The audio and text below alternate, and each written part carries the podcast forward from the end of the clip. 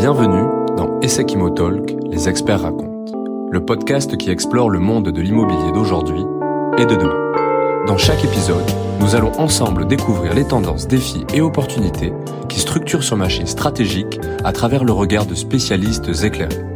Que vous soyez étudiant, professionnel du secteur ou un aficionado averti, ce podcast a été imaginé et conçu pour vous. Nous sommes impatients de vous partager ce nouveau format dans lequel nos invités vous permettront de mieux appréhender et révéler toutes les spécificités de la sphère immobilière.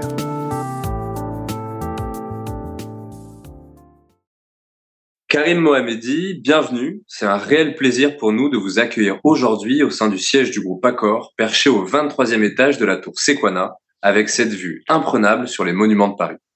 Bonjour Raphaël, bonjour Guillaume, merci pour votre invitation. C'est un plaisir de partager mon expérience avec vous dans le cadre de ce podcast. Nous sommes impatients d'échanger avec vous sur votre parcours, les enjeux métiers auxquels vous êtes confrontés et les challenges quotidiens que vous devez relever. Nous avons cru comprendre que vous arrivez tout fraîchement de Montréal, où est basée l'une des antennes de votre société Fastcube. Dites-nous en plus, quel est l'objet de votre visite éclair sur la capitale? Comme vous venez de le dire, je suis basé à Montréal, mais par rapport à ma visite à Paris, il s'agit en fait d'une visite régulière de suivi que je fais une fois par trimestre pour rencontrer mes salariés, mes partenaires et surtout mes clients. Mais en quelques mots, Fastcube, c'est quoi? Fastcube, c'est une société de conseil et d'expertise en données qui intervient depuis la phase d'expression du besoin jusqu'au déploiement complet des solutions. Concrètement, Fastcube est un intégrateur spécialisé en informatique décisionnelle, en gestion de la performance et en ingénierie autour de la data. Donc, en quelque sorte, nous aidons les entreprises à comprendre leur passé et leur présent à travers les outils BI, mais surtout à anticiper et préparer leur futur à travers des outils de prévision. Comme évoqué, Fastcube, expert de la business intelligence et du pilotage de la performance au service des entreprises, répond aux différents besoins métiers de la phase d'intégration et de transformation des données jusqu'à la phase d'analyse et de prise de décision stratégique. Quelle est donc la solution innovante, Karim, que vous proposez pour le secteur de l'immobilier? Nous proposons actuellement plusieurs solutions qu'on appelle des EPM. En particulier, je voulais parler ici de Board, qui est un éditeur suisse qui a plus de 30 ans d'expérience dans ce domaine et qui est précurseur du décisionnel tout en un avec une solution unifiée et collaborative qui adresse toutes les problématiques de la BI, de l'EPM et de l'analytique avancée. Karim Mohamedi, en plus de cette casquette de chef d'entreprise, vous nous accompagnez également depuis janvier 2023 dans la réalisation de notre mémoire de recherche traitant sur l'intégration des critères extra-financiers, ESG, dans la valorisation d'un actif immobilier. Quelle est selon vous la place que ces critères ESG occupent aujourd'hui auprès de vos actuels business partners, tant ce n'est pas une spécificité propre à la sphère immobilière? Juste un rappel par rapport à mon historique dans l'immobilier. J'ai suivi en septembre la formation 10,000 Small Business de Goldman Sachs à l'ESSEC qui s'adresse aux dirigeants des TPE, PME. Durant cette formation, j'ai rencontré Franck Petel qui était en charge du cours finance d'entreprise. Il est aussi responsable de la chaire immobilier et développement durable de l'ESSEC. Suite à mes différents échanges avec Franck, Fastcube a signé un partenariat avec la chaire afin de collaborer ensemble et d'adresser ces problématiques d'ESG avec un EPM.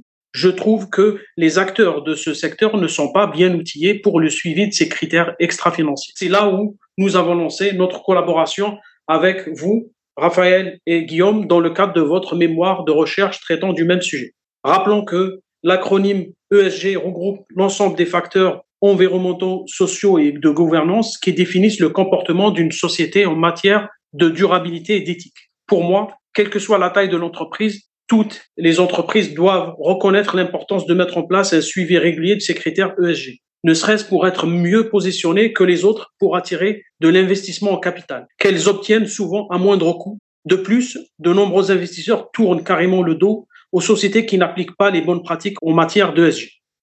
Karim, il y a un élément intéressant sur lequel j'aimerais bien rebondir et que vous avez évoqué, c'est celui de la qualité de vie au travail et la qualité de vie de vos collaborateurs. Vous êtes avec près de 40 collaborateurs déployés autour de trois continents. Pourriez-vous nous partager votre stratégie de développement et votre vision en tant que PDG En d'autres termes, ce qui vous passionne dans ce métier. Ce qui me passionne dans ce métier, c'est les challenges autour de l'entrepreneuriat et aussi un point important, la gestion de l'humain. D'ailleurs, FastCube est top 3 dans sa catégorie du palmarès Best Place to Work en France en 2023. Ceci est un aboutissement de notre politique RH qui met l'humain au centre d'intérêt de la vie d'une entreprise et en particulier une entreprise de service. D'ailleurs, nous avons chez FastCube un turnover proche de zéro, ce qui est un exploit pour une ESL. Merci Karim pour ce partage très inspirant. Nous vous souhaitons pleine réussite dans la concrétisation de ces objectifs et nous ne faisons aucun doute du rayonnement international de FastCube durant les prochaines années. Qu'est-ce qui ferait qu'un étudiant de l'ESSEC aurait envie de faire ce métier, Karim? Ce qui pourrait donner envie de faire ce métier, c'est à mon avis la nature des projets menés. C'est généralement des projets stratégiques pour le développement de la performance des entreprises et ceci mixe donc une forte compétence technique et fonctionnelle. Ce type de challenge stimule l'apprentissage rapide dans tous les domaines, y compris dans la gestion de projet, ce soit avec les clients ou les collègues. Dans une structure moyenne comme FastCube, on gère la rentabilité des projets comme une entreprise ou un actif immobilier, ce qui prépare généralement les étudiants en quelque sorte à ce parcours d'entrepreneuriat s'ils le souhaitent. Justement. À présent et sans transition, séquence émotion. Alumni de l'ESSEC, vous avez tout comme nous par le passé foulé notre campus. Quel est votre meilleur souvenir lors de votre formation à l'ESSEC? Auriez-vous une anecdote, un moment ou un souvenir particulier à nous révéler, Karim? La première chose qui me vient à l'esprit, c'est le côté expertise des intervenants qui sont tous issus du monde de l'entreprise. Ça tranche avec les formations ordinaires, avec les profs issus du monde académique et leurs cours théoriques. Donc il y a ce côté vécu et pratique directe qui répond à des problématiques réelles dans nos propres entreprises. C'est le souvenir qui me reste de la formation à l'ESSEC. Petite anecdote, je me souviens d'avoir posé une question à Franck sur la valorisation de mon entreprise. Quand j'ai donné la méthode proposée par mon comptable, tout le monde a rigolé tellement c'était complètement éloigné des standards pratiqués par les experts de ce domaine. On reconnaît bien là la patte de Franck Pétel. Dans quelle mesure il vous a permis de challenger votre business model? La formation nous a permis de structurer tous nos services marketing, RH et finance et surtout, pour moi, dirigeant d'entreprise, de euh, mieux comprendre le fonctionnement d'une entreprise. Comme je suis issu d'un domaine technique, comme je suis issu moi-même d'une formation technique, j'ai dû suivre cette formation pour compléter mes compétences en termes de gestion d'entreprise. Enfin, et pour ponctuer notre entretien de ce jour, quel serait pour vous le meilleur conseil à donner à un étudiant qui voudrait se lancer dans l'aventure entrepreneuriale? J'en ai plusieurs conseils à donner. Le premier, le plus important, choisir la bonne formation, mais à l'ESSEC, les étudiants sont au bon endroit, je pense. Ensuite, c'est se constituer un réseau le plus tôt possible, y compris pendant les études. Ne pas attendre, en fait, son premier travail pour commencer à développer son réseau. S'entourer des bonnes personnes talentueuses et surtout de confiance. Se distinguer des autres. Avoir le goût du risque et oser entreprendre dans le sens ne pas avoir peur de l'échec. Et en dernier, se donner le temps nécessaire pour réussir et donc avoir une vision long terme. Karim, merci mille fois pour votre partage et votre disponibilité. Nous vous souhaitons un bon retour sur Montréal. À très vite. Merci Raphaël, merci Guillaume pour votre invitation. Il s'agit d'une grande première pour moi pour un podcast, donc j'espère que j'étais pertinent et à très bientôt aussi. Merci.